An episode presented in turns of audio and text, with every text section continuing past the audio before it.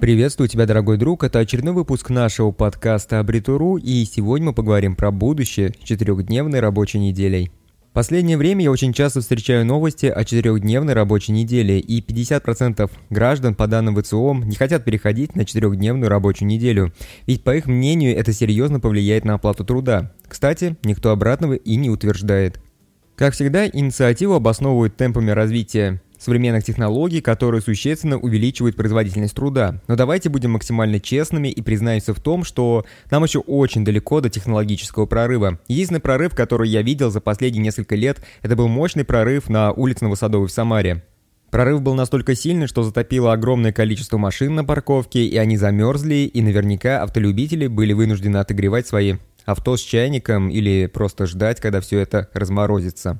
Уже давно не секрет, что у нас несколько лет стабильно наблюдается падение реальных доходов, и даже официальная статистика это подтверждает. Мы писали про это подробно в статье, где говорили о том, почему нам перестало хватать денег на нашу скромную жизнь. Поднять зарплаты бюджетникам возможности нет, поэтому нужно что-то придумать, чтобы ее можно было еще убавить. Если подумать, то вся эта байда с четырехдневной рабочей недели, она не затронет частников, где половина людей вообще получает зарплату в конвертах, и там это совершенно нормально. Если вообще в целом говорить про частников, то там зачастую трудовой кодекс как таковой никому и не снился. Там бывает такое, что люди вообще работают без отпуска, без выходных, круглосуточно, по 12 часов, и там это норма. А если не нравится, уходи, так найдут другого на это место. Жизнь сейчас так устроена, что всегда найдется кто-то, кто готов выполнять твою работу и, возможно, даже за меньшие деньги. Ну а если говорить по факту, то четырехдневную рабочую неделю скорее всего сделают, а затем точно урежут зарплату. Нагрузка при этом на самом деле никуда не денется, а только прибавится, если подумать. Ведь все то, что раньше нужно было выполнить за 5 дней, в будущем нужно будет успеть выполнить за 4 дня, да еще и получишь за это меньше. То есть нагрузка на бюджет уменьшится значительно, качество образовательных и медицинских услуг упадет еще ниже, пробьет очередное дно, и это факт.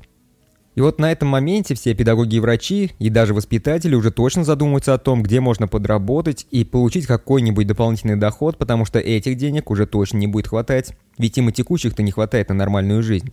Ну вот как-то так. А собственно, как вы относитесь к переходу на четырехдневку? Ожидаете вы от этого что-то хорошее, и будет ли это точно нормальной инициативой, или предполагается, что будет у нас как всегда? Давайте это обсудим в комментариях. Ну вот на этом все. Такой небольшой подкаст получился по обзору новостей. Надеюсь, что вам понравился. Если вам понравился, то обязательно поставьте лайк, сделайте репост. И если вы это слышите и еще не подписаны на нашу группу, то обязательно подписывайтесь, подписывайтесь, потому что подкаст мы будем выпускать дальше, и впереди нас ждет еще больше интересных тем.